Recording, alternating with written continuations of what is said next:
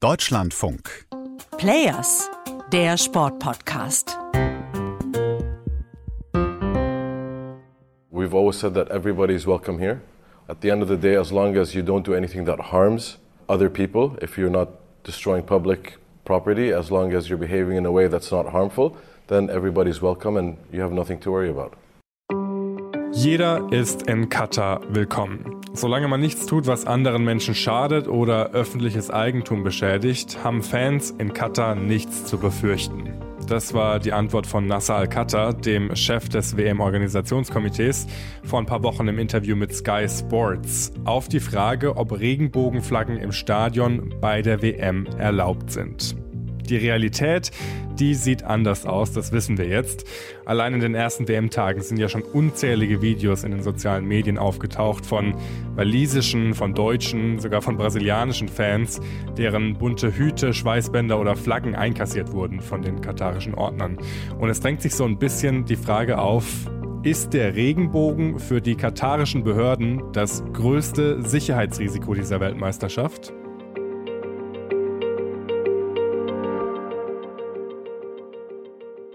Wir sprechen ja hier im Deutschlandfunk Players Podcast immer darüber, dass wir über all das berichten, was neben dem Platz so passiert.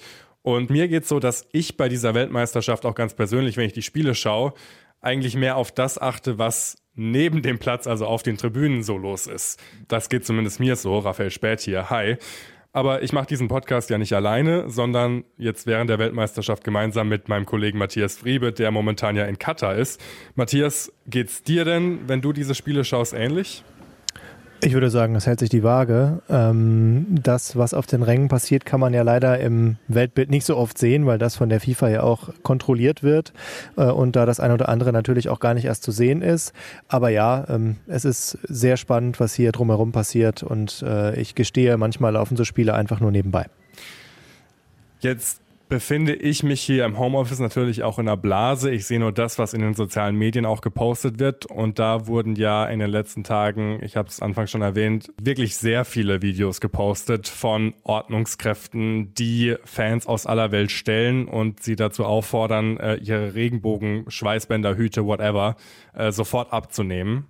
Ist denn die Stimmung tatsächlich vor Ort auch so gereizt oder sind das nur Ausnahmeerscheinungen? Also ich würde sagen, dass es alles sehr nervös ist hier. Ähm, ich kann noch gar nicht so genau erklären und habe noch keine richtige Erklärung für mich selbst gefunden, warum das so ist. Auf der einen Seite ist es so, dass das so ein bisschen hochstilisiert wird, gerade das Regenbogensymbol als ja, wie so eine Art Fanal zu sagen, hier, wir haben unsere Werte in Katar und ihr seid hier willkommen, aber wir spielen nach unseren Regeln und der Regenbogen ist so ein bisschen, um mal im im Farbspiel zu bleiben wie ein rotes Tuch. Und das ist so das Zeichen dafür, Achtung, Achtung, hier will uns jemand möglicherweise eine Kultur aufdrücken, die wir nicht wollen. Das ist auf der einen Seite so und dann ist auf der anderen Seite auch so, dass ja ganz viele Sicherheitskräfte aus vielen Ländern gekommen sind und es drängt sich der Eindruck auf, auch wenn die FIFA immer wieder sagt, sie würden da bei allen Stadien nochmal Bescheid sagen, dass nicht bis zur letzten Sicherheitskraft es wirklich angekommen ist, wie die Regeln sind, was erlaubt ist, was nicht erlaubt ist und dass viele von denen auch einfach unsicher sind und dann lieber einmal zu viel als zu wenig kontrollieren.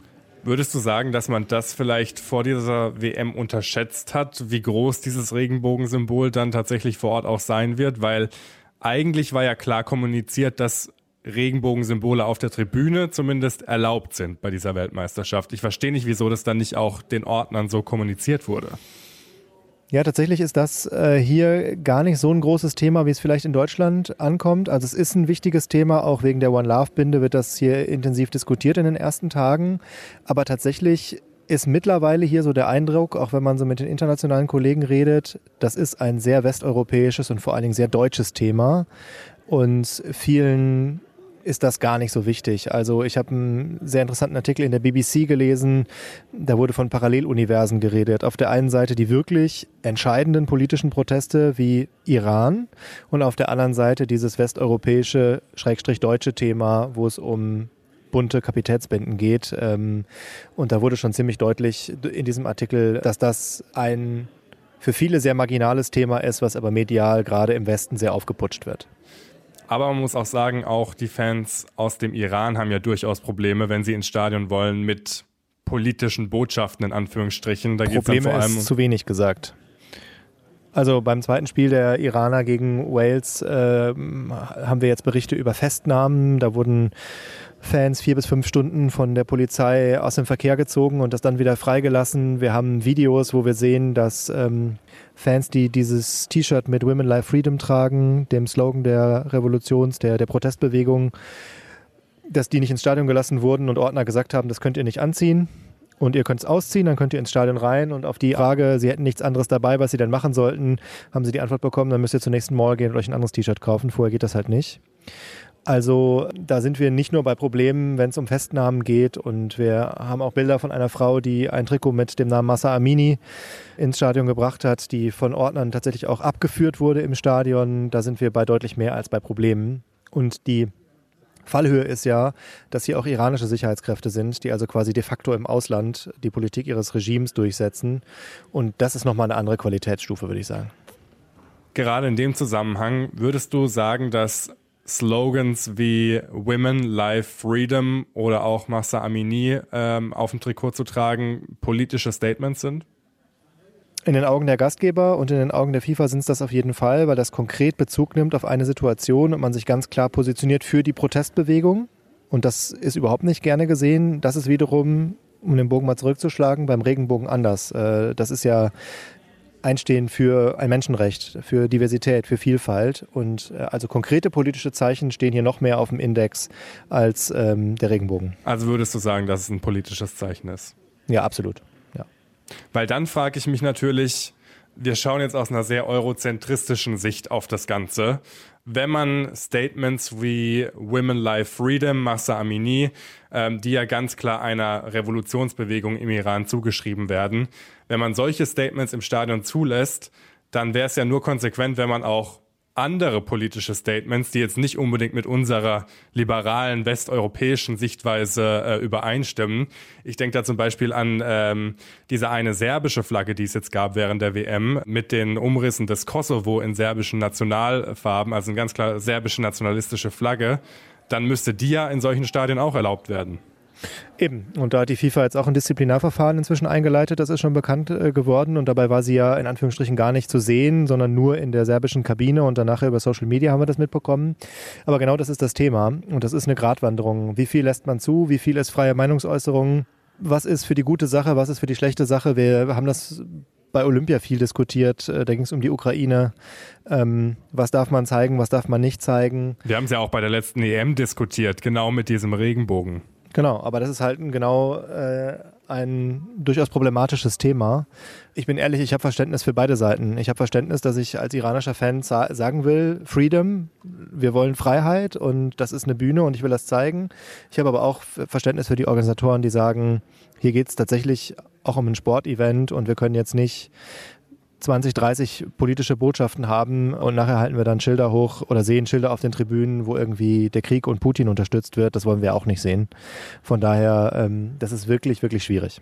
Aber ich würde da trotzdem dann nochmal den Regenbogen von solchen Statements wie, der, wie den der iranischen Fans äh, ganz klar unterscheiden. Genau. Ähm, die FIFA hat ja auch angekündigt, nochmal die Policy eindringlich auch den Ordnungskräften zu vermitteln, dass Regenbogen eben explizit zugelassen sind auf der Tribüne im Stadion. Ist denn diese Policy so tatsächlich jetzt auch umgesetzt worden? Sie ist, glaube ich, nicht bei allen angekommen, weil äh, ganz interessanterweise, ich habe mich mit Malcolm Hurst getroffen, der hat eine ähm, kleine Initiative, Love Football, Hate Racism. Der war schon bei drei Spielen mit einer Flagge im Stadion, die die Three Lions, das Symbol Englands, gezeigt hat und die Löwen sind eben in Regenbogenfarben gehalten.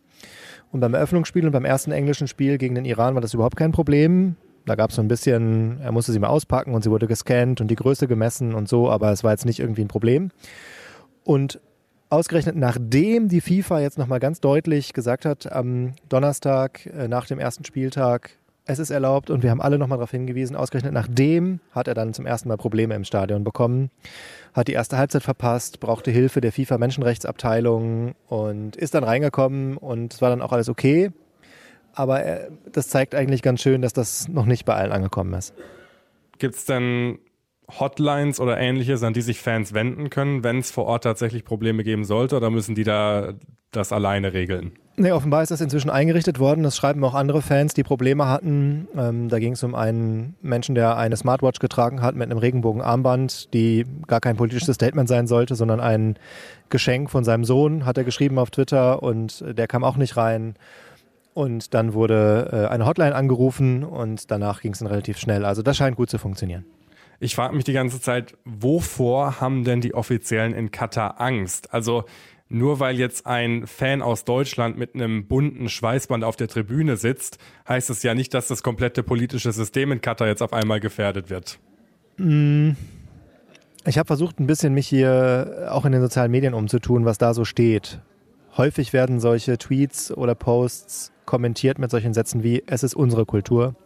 Und in unserer Kultur heiratet ein Mann eine Frau und nichts anderes. Und wir wollen, dass unsere Kinder gar nicht erst auf andere Gedanken kommen. Das ist so ungefähr die Haltung, mit der man hier konfrontiert wird.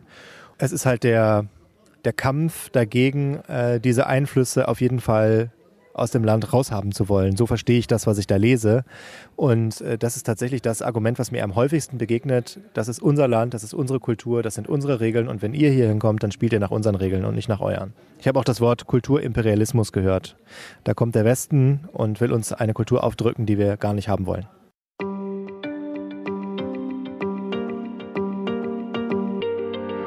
Wir haben im ersten Podcast dieser Weltmeisterschaft ähm, so ein bisschen die Frage aufgeworfen, weil sehr oft das Wort Toleranz fiel bei der Eröffnungsfeier. Ist die Welt wirklich jetzt zu Gast im toleranten Katar?